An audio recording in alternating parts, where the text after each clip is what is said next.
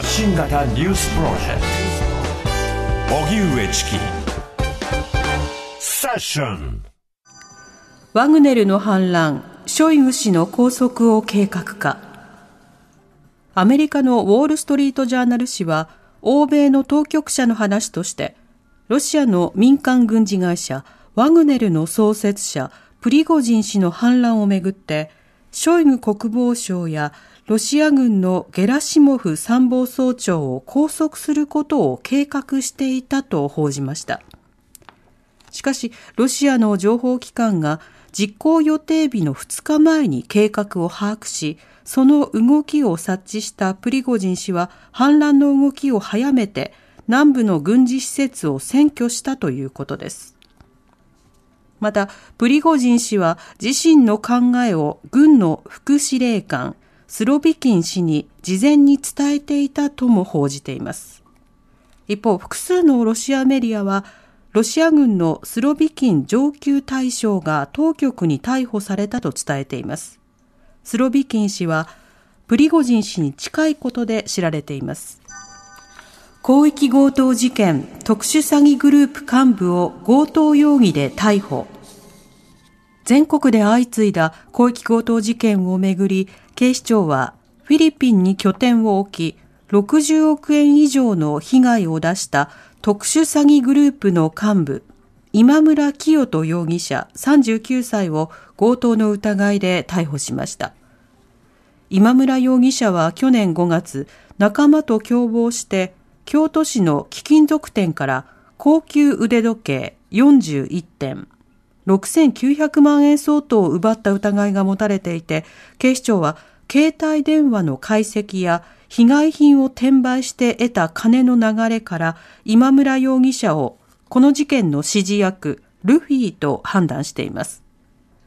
この事件の逮捕者は14人に上っていて、多くは闇バイトで集められたとみられていますが、警視庁は今後、今村容疑者ら特殊詐欺グループ4人と各地の強盗事件の関連を捜査し、順次立件する方針です。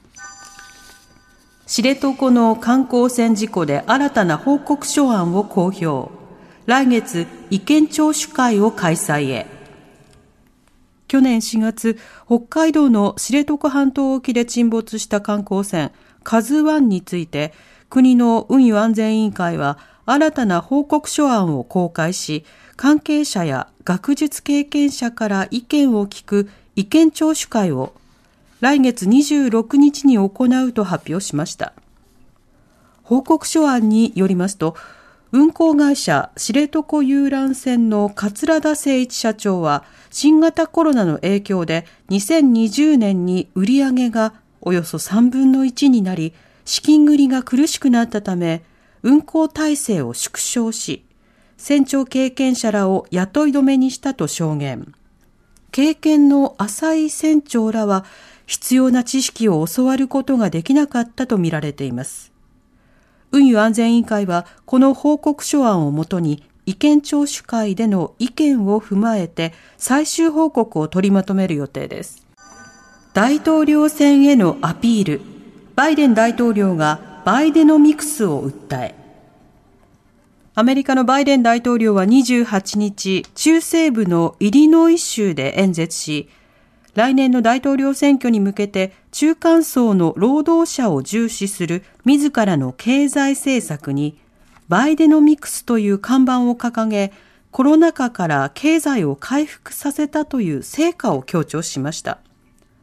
バイデン大統領は政府によるインフラ投資の拡大や製造業の国内回帰、低失業率などの実績を示し、中間層の拡大と低所得者層の押し上げにより経済を構築すると表明。ただ、バイデン政権下では物価高が続き、国民の負担は増え続けたため、経済政策への支持率は高くなく、今月の世論調査でもバイデン氏の経済政策について6割以上の人が支持しないと答えているということです。五ノ井さん性暴力裁判男3人が無罪主張陸上自衛隊郡山駐屯地に勤務していた元自衛官、五ノ井里奈さんへの強制わいせつの罪に問われている元自衛官の男3人の初公判が福島地裁で始まりました。起訴状によりますと3人は北海道にある陸上自衛隊演習場の建物内で五ノ井さんを含む自衛官らと飲食中、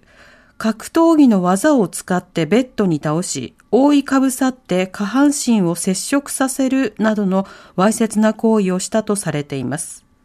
裁判ではそれぞれ五ノ井さんを倒したことは認めましたが、下半身を接触させたことについては否認。弁護士は無罪を主張しました。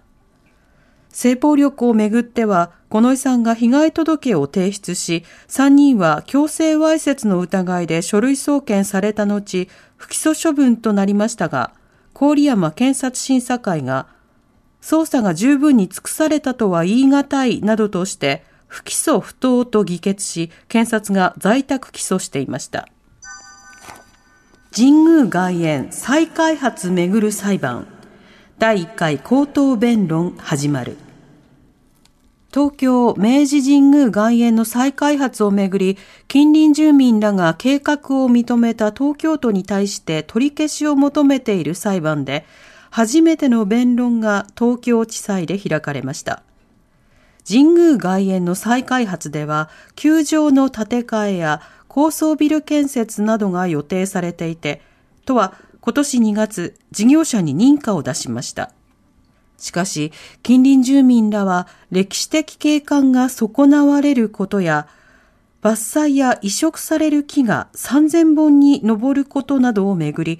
都が十分な審議を行っていないなどとして、取り消しを求める訴えを起こしていました。この再開発には音楽家の坂本龍一さんが生前見直しを求めるなど反対の声が上がっています。ではおしまいに株価と為替の動きです。今日の東京株式市場日経平均株価は昨日に比べ40円ほど高い33,234円14銭で取引を終えました。一方、東京外国為替市場円相場午後4時現在1ドル144円65銭から67銭で取引されています。荻上チキ。